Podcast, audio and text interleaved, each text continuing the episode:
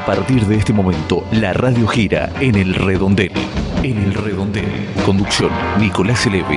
El redondel del periodismo sin lados oscuros. Hola, ¿qué tal? ¿Cómo estás? ¿Cómo viene todo? Estamos empezando un nuevo programa de El Redondel válido entre el 17 y el 24 de mayo de 2020, 2020. Hay polémica alrededor de decir 2020, pero es corto, es rápido. 2020 durante 60 minutos, una hora en la versión radial completa y algunos minutos menos en la versión podcast y en la versión de YouTube.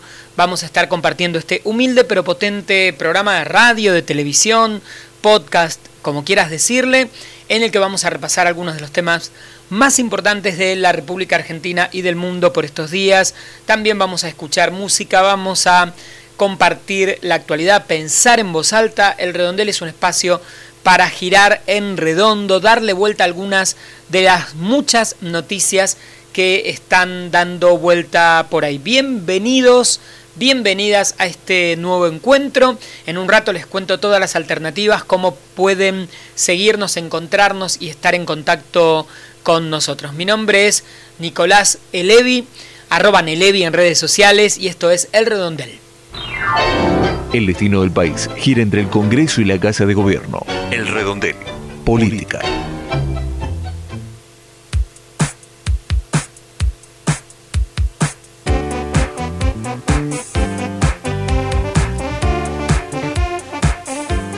Bien, ya estamos en el primer bloque del programa. El, primer bloque siempre es el de la actualidad nacional, la actualidad política y temas eh, afines. Quiero recordarte que nos encontrás como arroba el redondel prácticamente en todos lados, en Twitter, en Instagram, en todas las redes, que vamos a repasar lo que pasa aquí en el mundo, escuchar música. Vamos a tener el bloque de deportes a cargo de Eduardo Freddy. Todo esto durante los 60 minutos de programa. Vamos a empezar a repasar algunas de las noticias de estos días. Por supuesto, todo lo que tiene que ver con el coronavirus sigue siendo noticia y sigue siendo no de la mejor manera. En estas últimas horas em, se confirmó el fallecimiento de Ramona Medina, una de las representantes, luchadoras, allí en la Villa 31, en el barrio 31, como se le dice ahora. A decir verdad, es el barrio Mujica y debería decírsele directamente en Mujica, ¿no? Porque uno dice en Recoleta, en Caballito, ¿no? Si vamos a usar el nombre del barrio, debería decirse así nada más. O en la villa, porque decir la villa, y esto, mucha gente que vive en la villa también intenta reforzar esta idea de que son barrios en los que las condiciones de vida son inferiores a las del resto de los barrios que se han planificado, que se han urbanizado desde el principio. Y un ejemplo es lo que ocurre en la 31, en el barrio Mujica, en la Villa 31 y en otros aquí en la ciudad de Buenos Aires.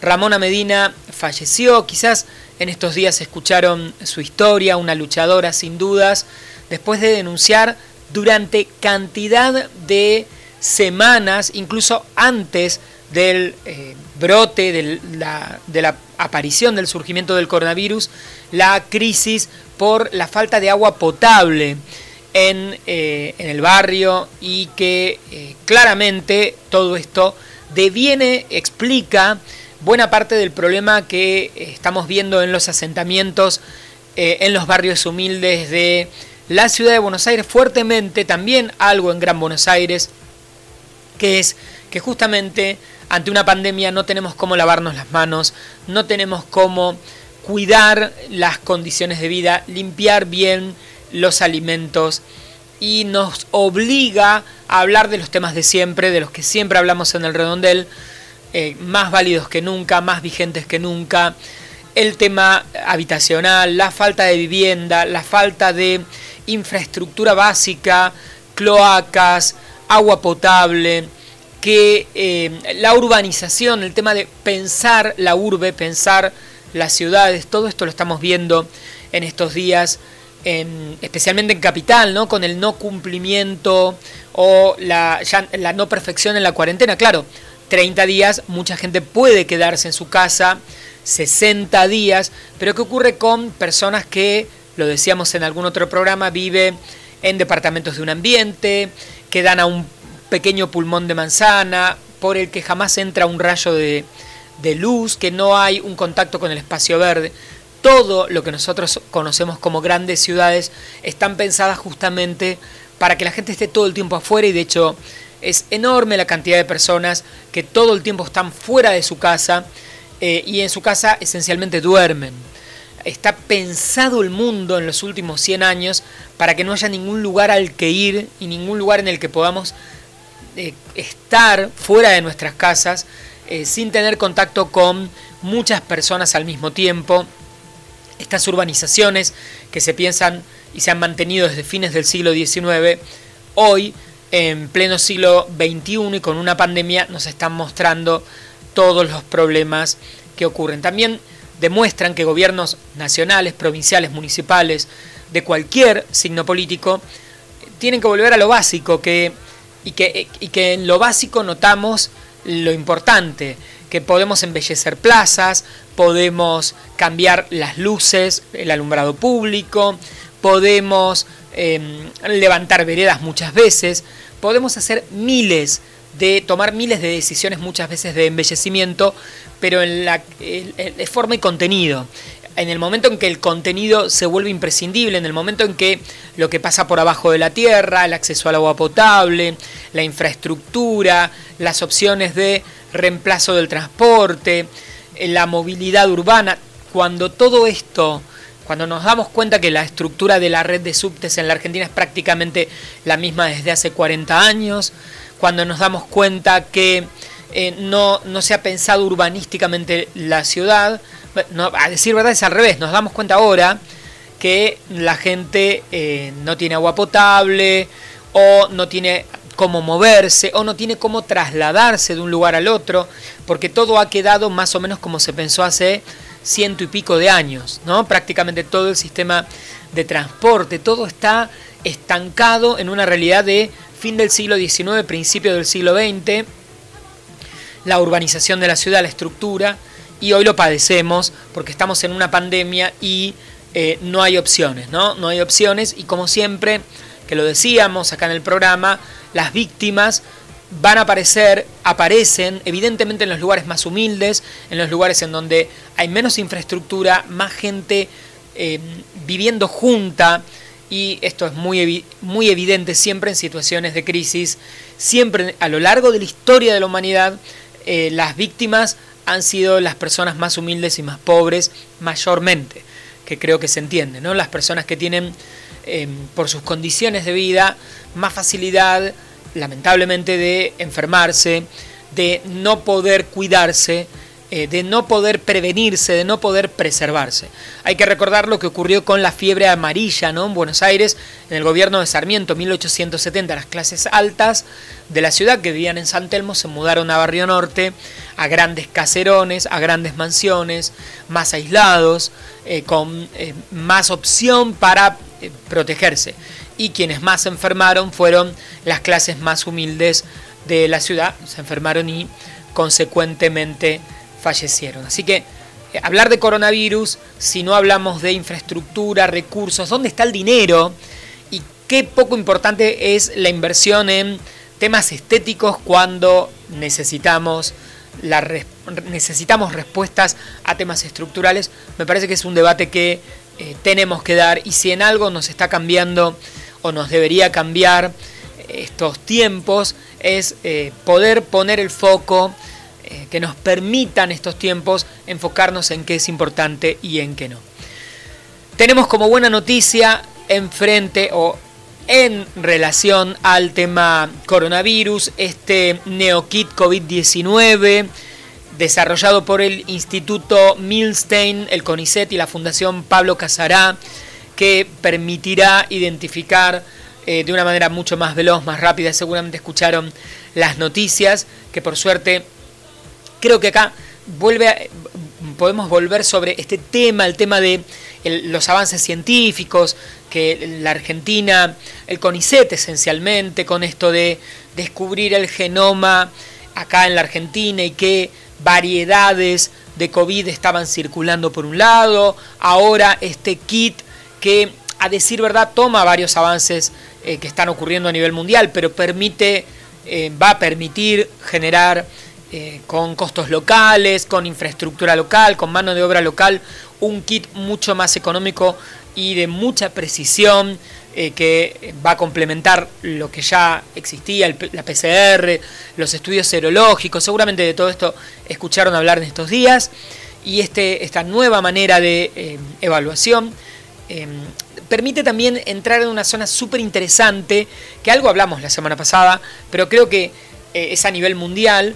Eh, no sé si alguien tiene la misma sensación que tengo yo, que en los últimos un par de años, diríamos, dos, tres, cuatro, cinco años, creció esto de un, espíritu anticientífico, eh, está dado por esa gente que después de que Copérnico descubrió el planeta, el sistema solar y nos enteramos y lanzamos naves al espacio. Bueno, em, aparecieron los terraplanistas, aparecieron los antivacunas, Después de ciento y pico de años de avances desde la ciencia, la comprobación, la investigación, y ahora repentinamente, gracias a Dios, en, en algún nivel, nos damos cuenta que sin vacuna, sin vacuna para el COVID, sin vacuna para el sarampión, sin vacuna para las enfermedades, las enfermedades avanzan y nos morimos y que con las vacunas la gente se enferma menos y se muere menos, eh, nos enteramos que o volvemos a repensar el lugar de la ciencia en las sociedades, el valor que tienen los científicos, los investigadores, la gente que se dedica a distintas ciencias. En general ahora hay como cierto auge por las ciencias biológicas, naturales, es entendible, pero la revalorización del espacio de la ciencia en tiempos en los que pareciera que lo científico no es muy importante y que lo importante es, bueno, em, esperar a que todo mejore, es una cuestión de creencia. Yo creo que esto es como una gripe, no nos vamos a enfermar, darle espacio a quien no sabe eh, para hablar sobre temas de los que deberían hablar especialistas. De esto también habíamos hablado en otros programas, ¿no? Economistas hablando de salud pública, políticos hablando como si supieran de eh, temas epidemiológicos, biológicos, hablando de virus.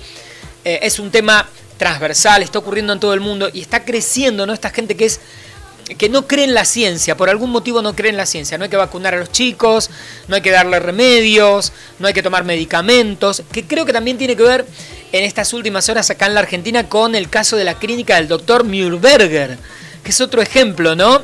Un médico o un pseudo médico, ahí estamos discutiendo un poquito, con toda una serie de em, universo de medicinas alternativas que prácticamente en buena proporción según los testimonios que tenemos hasta acá, eran esencialmente inocuas, ¿no? preparados, que, no, que tenían vitaminas, plasma que entraba y volvía a salir, que aparentemente no generaba mayormente ningún, eh, en, en, líneas generales, porque se está estudiando si no perjudicó a pacientes, pero pareciera que en líneas generales esto de bueno, em, esta fascinación, a veces incluso por gente muy formada, de que, bueno, lo importante es lo estético, la forma, ¿no? La clínica parecía la NASA, el lugar era impecable y él nos mandaba a nos mandaba dietas o a tomar algunas pastillas preparadas medio raras eh, y no había demasiado respaldo científico, nadie él no era, él tenía la matrícula vencida, quienes atendían no eran, no eran médicos,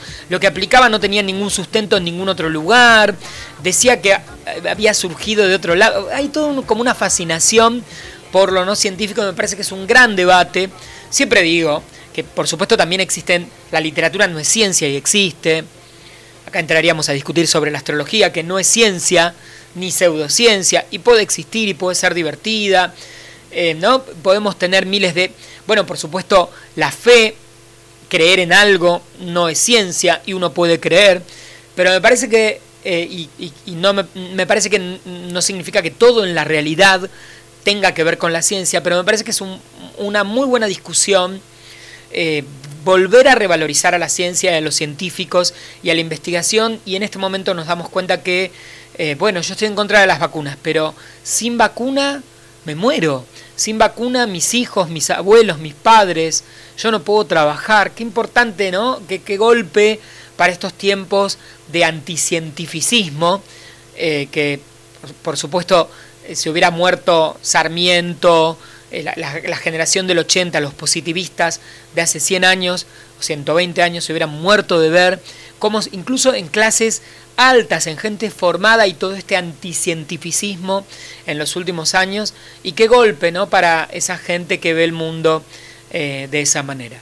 Me parece que es un tema interesante para darle, darle vuelta, seguir girándolo porque ha crecido todo esto en estos días y eh, esta discusión del espacio que le damos a los médicos, a los científicos, tan maltratados, tan denostados muchas veces cuando em, reclaman, cuando plantean las condiciones de trabajo, pero ahora toda la el, honor, el homenaje, bueno, igual hay gente que lo hemos visto, lo hemos dicho, echa a los médicos de los, de los edificios por el miedo al contagio, ¿no?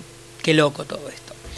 Y mm, bueno, algún tema más, seguiremos hablando luego más adelante sobre el final, eh, pero algunos otros temas interesantes eh, de estos días, para hablar algo más sobre la política concreta. En los últimos, las últimas, eh, en los últimos días de esta semana estaremos definiendo si hay canje de deuda o hay algún tipo de default. Algunos hablan de que se podría incluso seguir negociando después de este 22 de mayo con contrapropuesta el tema deuda, eh, dólar blue, eh, bueno, la, situación económica que es un caos en general en todo el mundo, en la Argentina con sus particularidades en estos días será un tema que nos preocupará y nos resultará interesante, y también la posibilidad de una reforma judicial que el presidente Alberto Fernández había prometido, adelantado en campaña, claramente fue una de sus promesas de campaña el año pasado, y lo dijo con mucha claridad en el discurso del primero de marzo en la Asamblea Legislativa,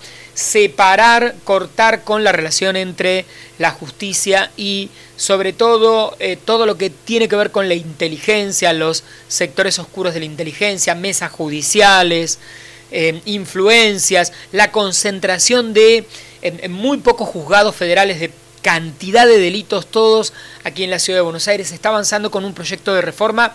Vamos a ver qué ocurre qué reticencia habrá en el sistema judicial, cómo reaccionarán los jueces frente a esto, porque son tres poderes del Estado. Por supuesto acá el Ejecutivo presentará un proyecto de ley, irá al Congreso y luego veremos qué ocurre. La última gran reforma de la justicia había, se había pensado en el gobierno de Cristina Kirchner y fue declarada inconstitucional por la Corte.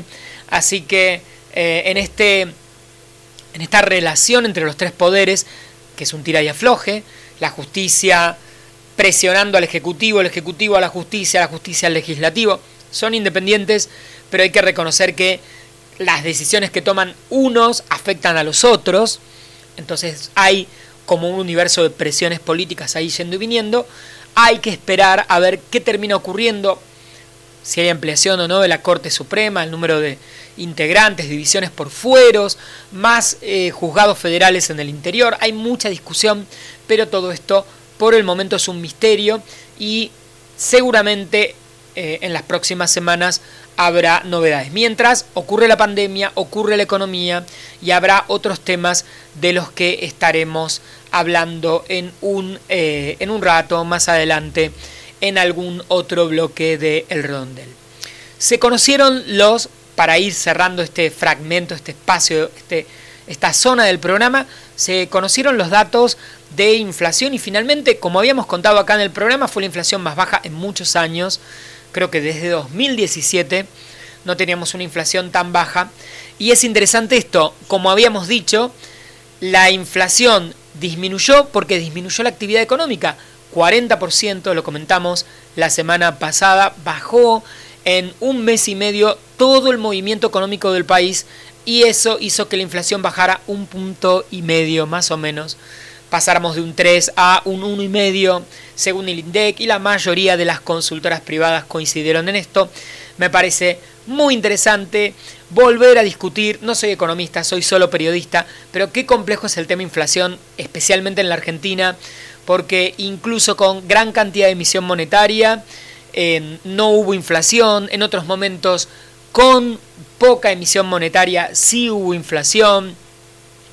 ¿Cómo discutir esto de qué explica la inflación en la Argentina? Que tan complejo, tan difícil, tan interesante y por eso hay tantas posturas económicas, tantos economistas que dan razones de todo tipo, eh, por supuesto económicas, técnicas duras, pero también muchas que como siempre decimos la economía es una ciencia social, se explican por cuestiones de miedo, expectativas, impresiones, sensaciones, aspectos culturales, sociológicos, y este es quizás un ejemplo, ¿no?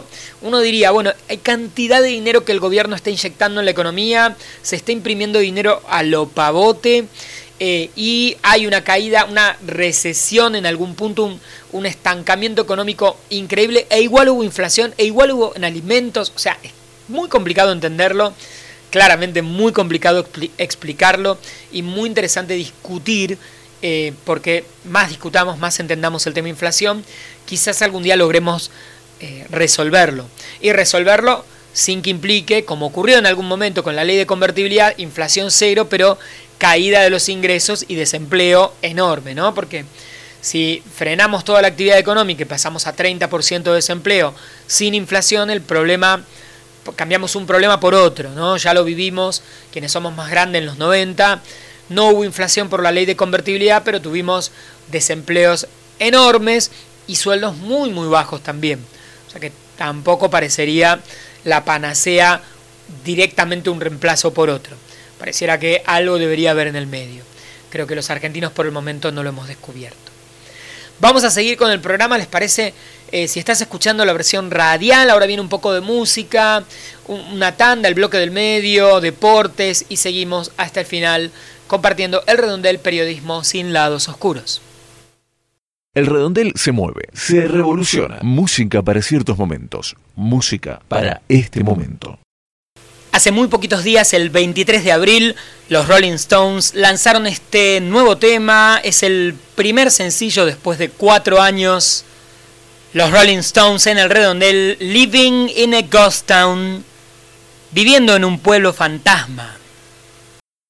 Seguimos girando el redondel.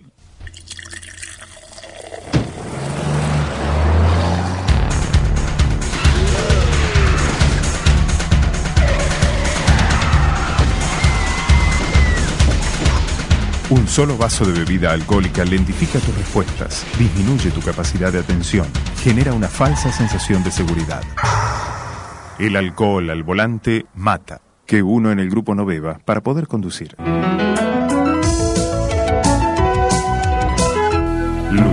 Por la vida.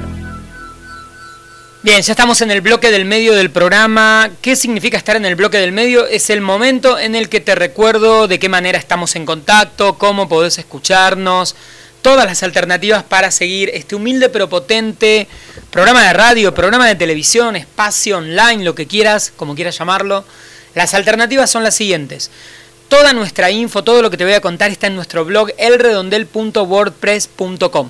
Así que ahí escuchás el programa, tenés el link, tenés el material audiovisual, todo, absolutamente todo lo que quieras. La versión completa de 60 minutos como programa de radio con música la podés descargar desde allí.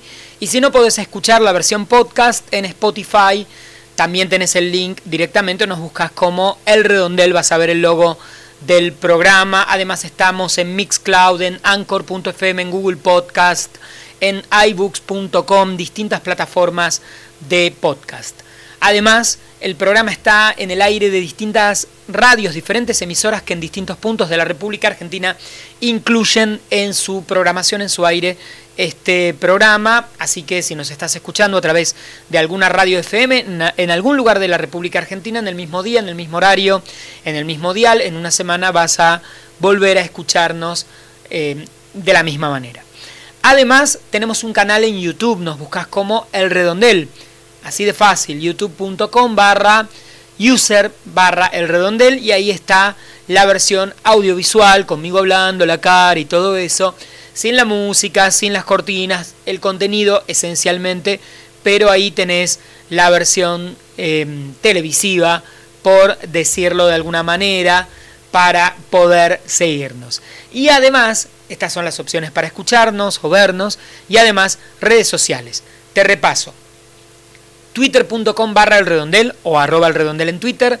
Instagram.com barra el redondel o arroba el redondel en Instagram. facebook.com barra el redondel periodismo. ¿sí? En Facebook somos el redondel periodismo. También tenemos un correo electrónico, elredondel.gmail.com para que nos escribas y un número de WhatsApp.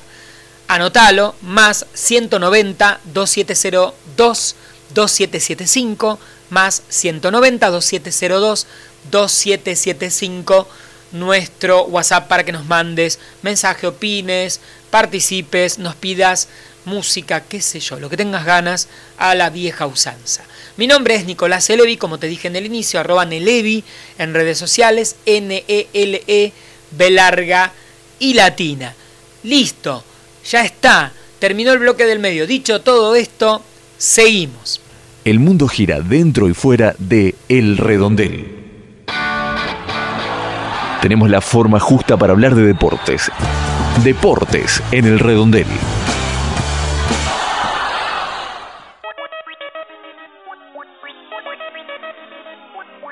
Si finalmente nosotros conseguimos algún sistema de testeo rápido, o sea, que a un club le permita testear a 30 jugadores en un día y saber que no hay coronavirus entre esos 30 jugadores, tal vez podamos volver a entrenar y volver al fútbol.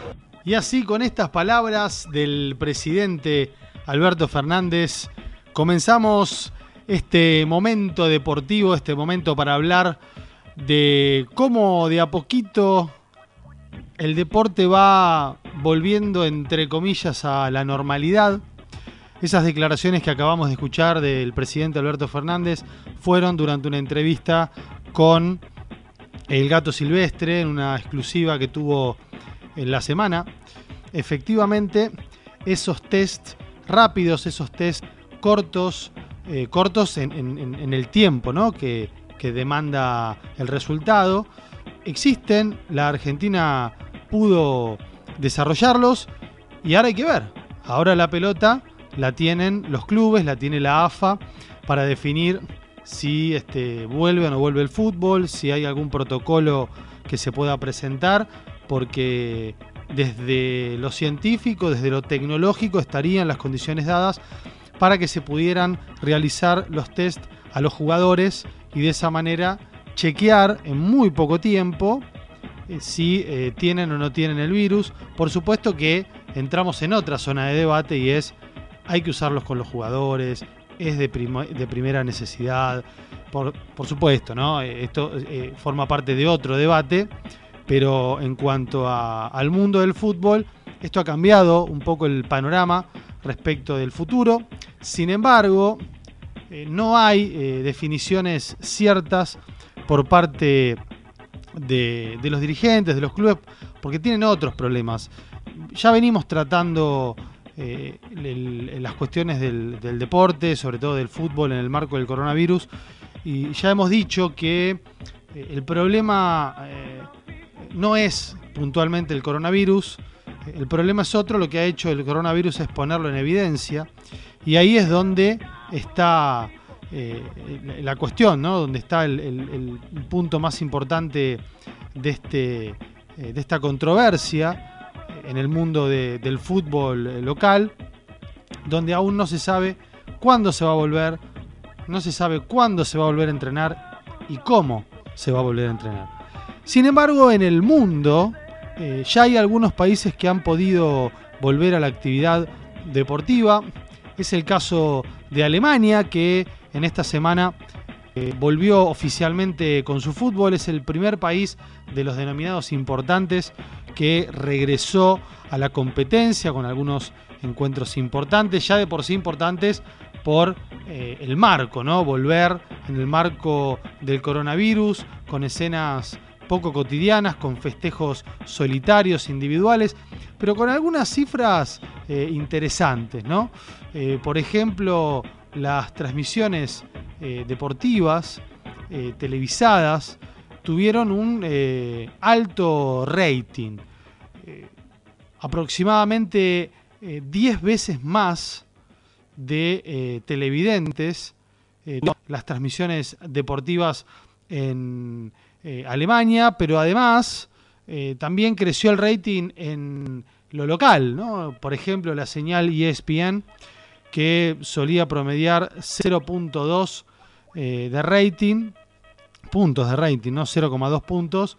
Eh, a partir de esta, de esta llegada del fútbol alemán en el, contexto de abstinencia total, hizo que muchos fanáticos se volcaran, aunque sea para ver algo en directo, para ver algo en vivo. Y ahí encontraron en la señal de ESPN la posibilidad de ver eh, un partido en vivo. Eh, lo cierto es que eh, el, el, marco en el que se desarrollaron estos encuentros no ha sido el ideal en términos de em, público, ¿no? Obviamente, sin gente, con ese sonido característico de los partidos a puertas cerradas, donde se escuchan eh, los comentarios de los jugadores, donde se escucha el ruido de la pelota, donde en algún punto, si lo queremos ver como algo positivo, podemos concentrarnos más en el juego que en el marco, ¿no?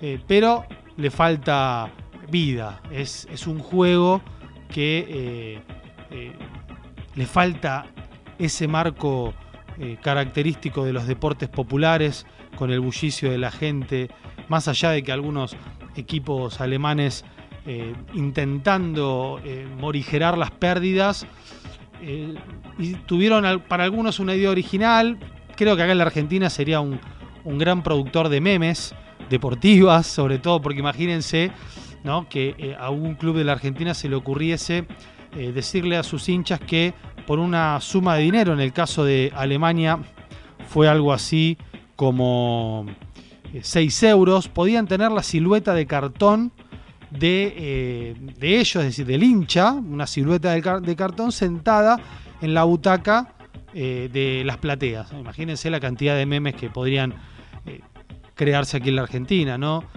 Memes del tipo, por ejemplo, no hay mucha diferencia antes y después del coronavirus, tus hinchas siguen siendo de cartón, alientan más la gigantografía que tu hinchada. Bueno, ese tipo de, humor que caracteriza al, este, al, futbolero argentino. Pero algunos detalles eh, curiosos, podríamos decir, o, propios de este contexto que se dieron en estos partidos de, Alemania.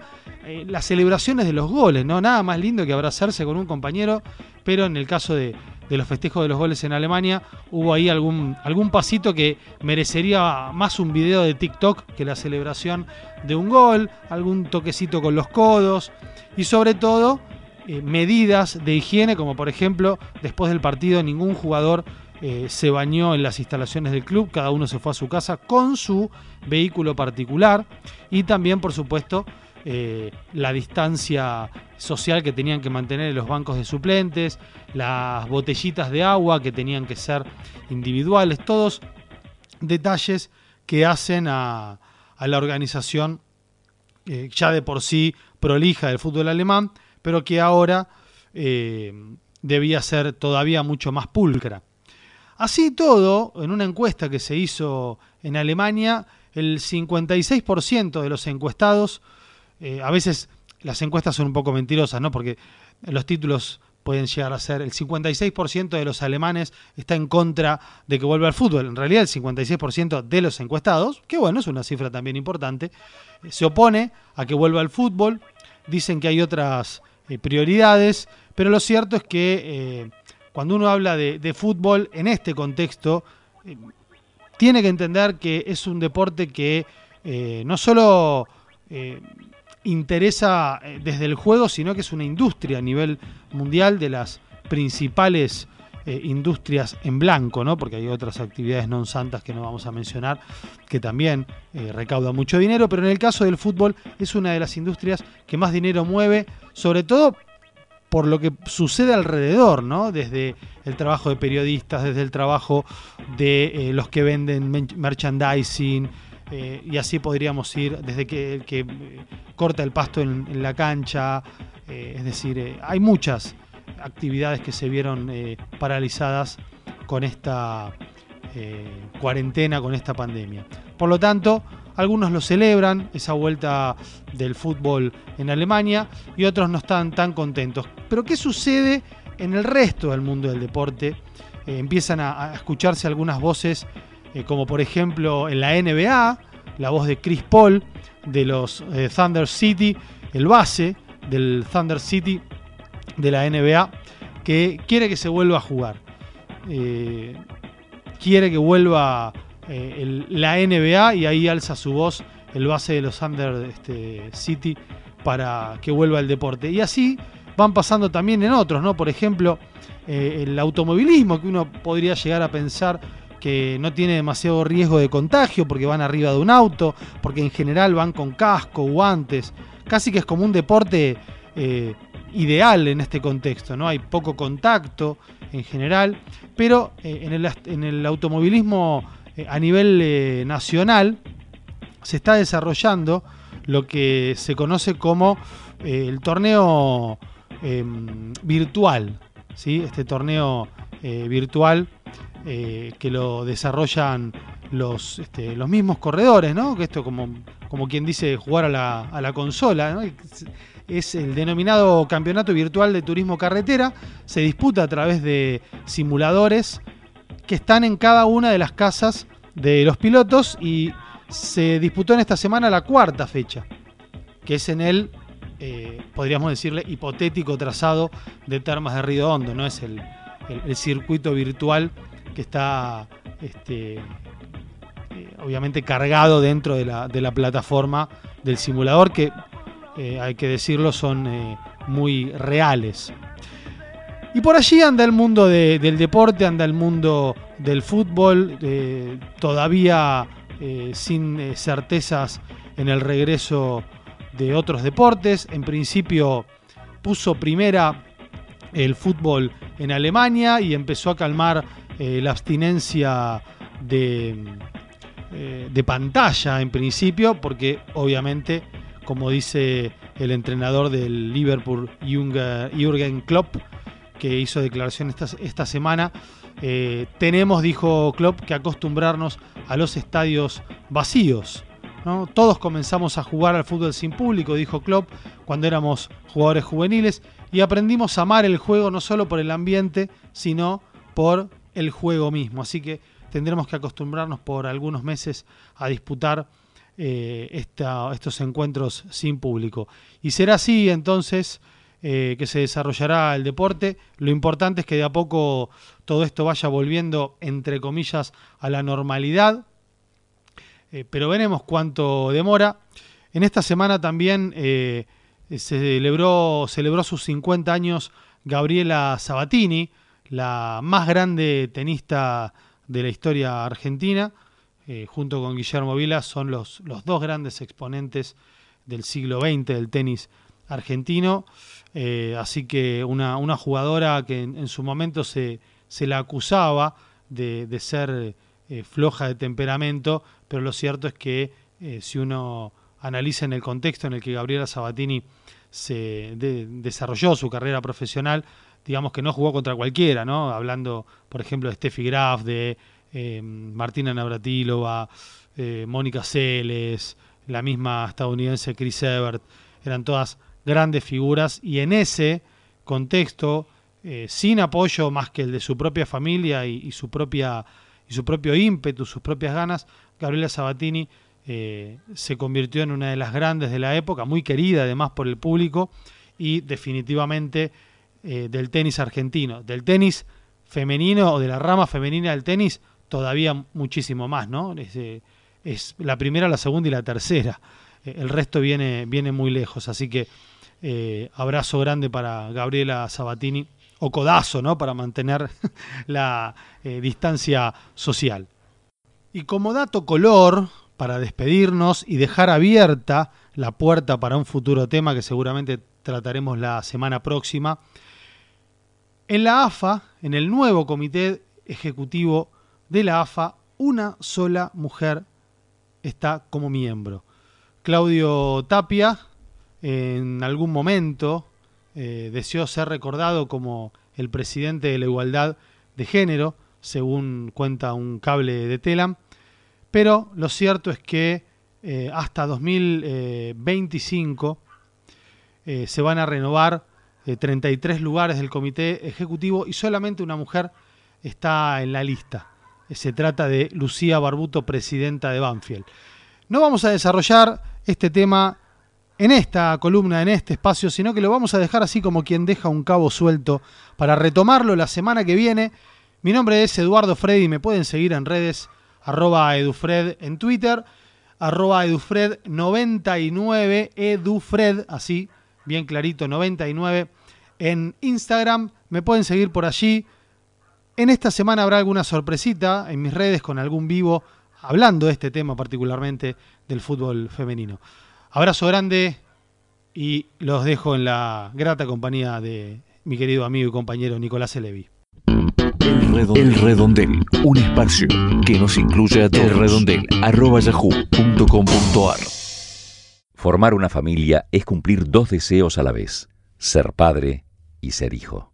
Adoptar a un niño cambia la vida, la tuya y la de él. Para orientación y asesoramiento, anidar 4901-6838 o 0800-222-2643. También www.anidar.org.ar. Otra opción, Equipo San José 4771-4615 y 7390 o www.equiposanjose.org. Si decidís adoptar, hacelo bien. Es un mensaje del Consejo Publicitario Argentino. Afuera, el mundo. Adentro, usted, vos y nosotros. El redondel, un espacio que nos incluye a todos. Redondel. Se comenta, trasciende, se rumorea, se deja escuchar. Lo que se dice por fuera del redondel. Internacionales. Nos quedan más o menos 14 minutos hasta terminar este nuevo encuentro, este nuevo programa de El Redondel, Periodismo sin lados oscuros, y estamos en el momento de hablar de qué ocurre en el planeta. En cuanto a coronavirus, el cuadro es el que más o menos conocemos por estos días, una situación bastante compleja que preocupa ahora ya a Estados Unidos, México que tiene muy malos números, América Latina en general, Perú, Ecuador, por supuesto, que ya pasó aparentemente el momento más delicado, Brasil, que está en un crecimiento importante, y Chile con un contagio bastante expansivo eh, y el riesgo de que se sature el eh, sistema de unidades de terapia intensiva que obligó al gobierno de Sebastián Piñera a finalmente decidir una cuarentena total en el área de Santiago, la capital de la ciudad, lugar, eh, el equivalente a nuestro AMBA, en el que, como ya hemos hablado en su momento, la situación no es tan grave en comparación con otros países, pero los números de contagios también crecen. Todo el mundo está complicado con el coronavirus, aunque claramente hay diferencias. Eh, y también tiene que ver con políticas sanitarias, conducta de los ciudadanos, miles de aspectos, estructura de cada uno de los países, ser rico o ser pobre, también influye, aunque no es definitivamente la única variable ¿no? frente a todo este tema. Por ejemplo, en Rusia, en las últimas horas el crecimiento de contagios eh, ha sido impresionante, exponencial, y los números en cuanto a fallecidos, si bien es mucho, son muchos, mucho menores en España, en Italia, los primeros países europeos, en los que el, brote eh, explotó, siguen siendo altos en Gran Bretaña, preocupan todavía en Nueva York, aunque han bajado, parecieran no encontrar un número, un límite en Brasil, eh, y esto en el marco de las discusiones políticas de las que venimos hablando en estos últimos últimas horas. Volvemos a hablar de Jair Bolsonaro y su tercer ministro renunciado en las últimas semanas. Primero el ministro de Salud, ahora el segundo ministro de Salud en renunciar y en el medio su socio político, el famoso ex juez Moro. El tema de Brasil implica mucha discusión alrededor por el tamaño de la economía, la trascendencia política del país en la región, los límites que tiene Brasil con prácticamente todo el continente, el número de enfermos, por supuesto, la estructura, la situación sanitaria en sí y también, por supuesto, la situación económica y las formas raras que tiene Jair Bolsonaro de vincularse con gente de su propio gobierno, la oposición, el periodismo, eh, las relaciones internacionales, ha tenido problemas con China, casi con Estados Unidos ahí en el borde, así que el tema Bolsonaro y sus problemas internos y externos son eh, un, tema. Mientras tanto, vemos como Japón, como Corea, como buena parte de China y ahora Europa, especialmente Italia y algunas otras zonas, eh, están en otra vez 15, 20 días, un mes eh, más adelante que nosotros en cuanto al proceso y vamos viendo ahí la manera en que se sale de la cuarentena, se va probando, experimentando qué áreas, qué rubros, de qué forma, qué pasa con ciertas actividades, cómo se desarma esto, esta cuarentena o estos cierres, pensando también en el riesgo que todo epidemiólogo, todo especialista conoce y plantea que es el riesgo de un rebrote. La posibilidad real en muchas em, epidemias a lo largo de la historia se ha confirmado esto de eh, cierto, mm, cierto posible rebrote, hasta dos tandas, dos periodos de rebrotes que hacen que muchas pandemias duren entre un año, dos años, siempre tomando la última gran pandemia, la de la gripe española, de la que hablamos en el programa de la semana pasada. Así que esto es sin dudas uno de los grandes desafíos eh, a nivel mundial. Mientras tanto, mientras tanto, se siguen dando estos, estos casos como hablábamos, ¿se acuerdan en Michigan de la gente que estaba en contra de la cuarentena y se manifestaba con armas y entró a la gobernación en Estados Unidos?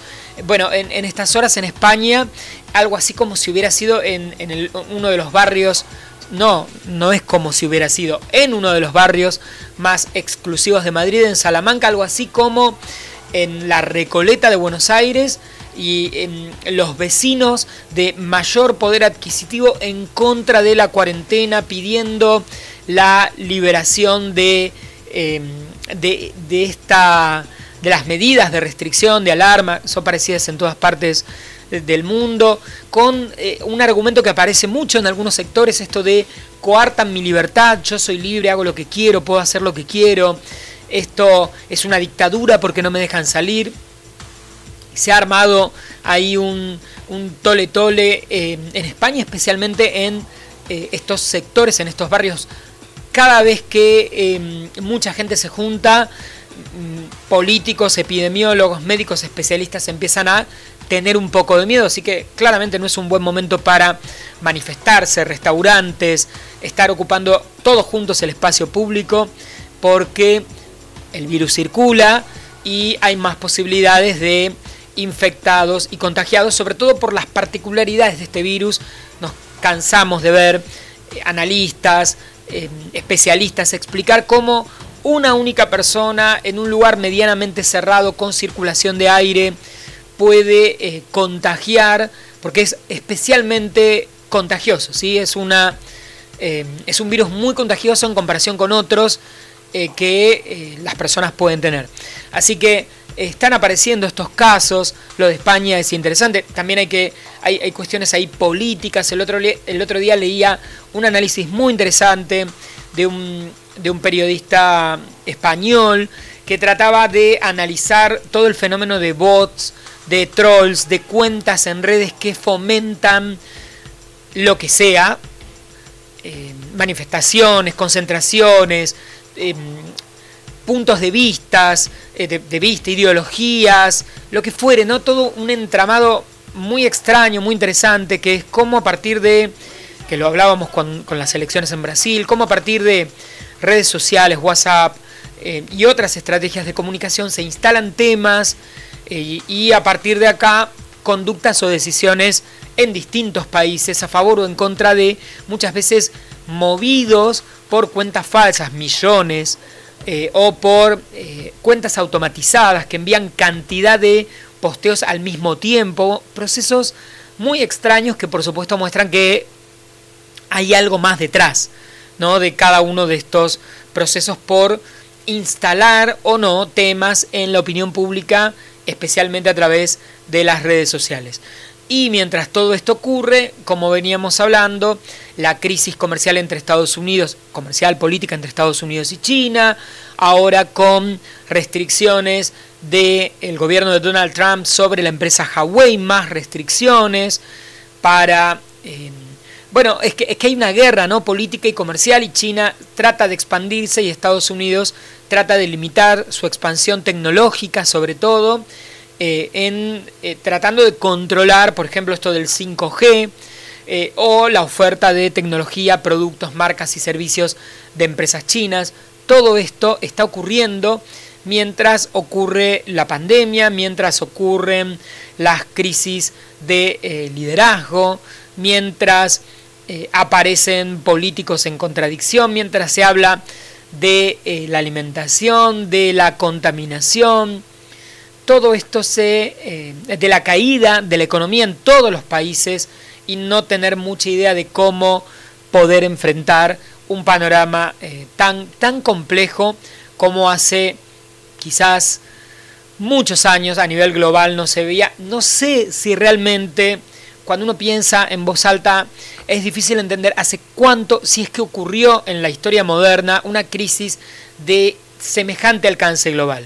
Sin dudas, la Segunda Guerra Mundial fue impresionante, pero hay que reconocer países, por ejemplo, América del Sur no entró en el conflicto, ciertas partes de Asia no entraron en el conflicto, eh, parte de la economía estadounidense siguió en funcionamiento por porque de alguna manera la guerra motivaba o facilitaba el movimiento económico, así que es difícil entender cuándo, en qué momento, yendo para atrás, todo el mundo entró en una crisis económica, social, eh, de salud tan fuerte en forma paralela, independientemente de los continentes, con alguna diferencia de 3-4 meses, pero prácticamente esta crisis está atravesando, excepto eh, la Antártida, todos los continentes, todos los países, de una u otra manera esto está afectando su economía, su política, sus liderazgos, eh, su futuro y haciendo o generando una caída en la actividad económica, mayor pobreza.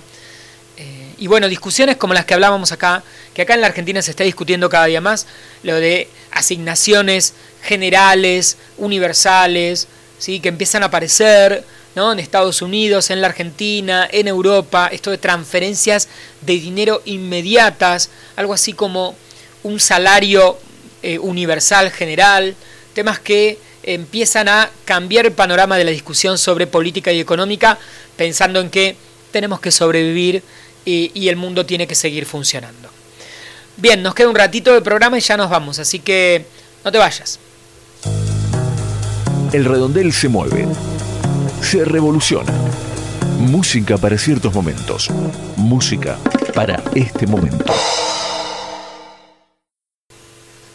Estamos haciendo este gran viaje hasta 1983 para escuchar a los abuelos de la nada con mil horas desde Vasos y Besos, uno de los cinco temas más importantes del rock en español en los años 80 según VH1 Latinoamérica. Por supuesto, los abuelos mil horas. Simplemente últimos segundos para despedirnos. La semana que viene habrá un nuevo programa de El Redondel Periodismo sin lados oscuros. Recordad, toda la data está en el redondel.wordpress.com. Elredondel.wordpress.com. Mi nombre es Nicolás Elevi, arroba Nelevi, N-E-L-E larga ahí en redes sociales. Gracias por estar ahí, te esperamos en YouTube, te esperamos en Instagram, en Twitter, gracias a las radios que descargan e incluyen en su programación este humilde pero potente espacio. Nos estamos escuchando en siete días, nos estamos viendo, que ande todo bien, besos a todos y cuídense. Chau, chau. El mundo, la taza de las mañanas, el redondel, siempre cerca.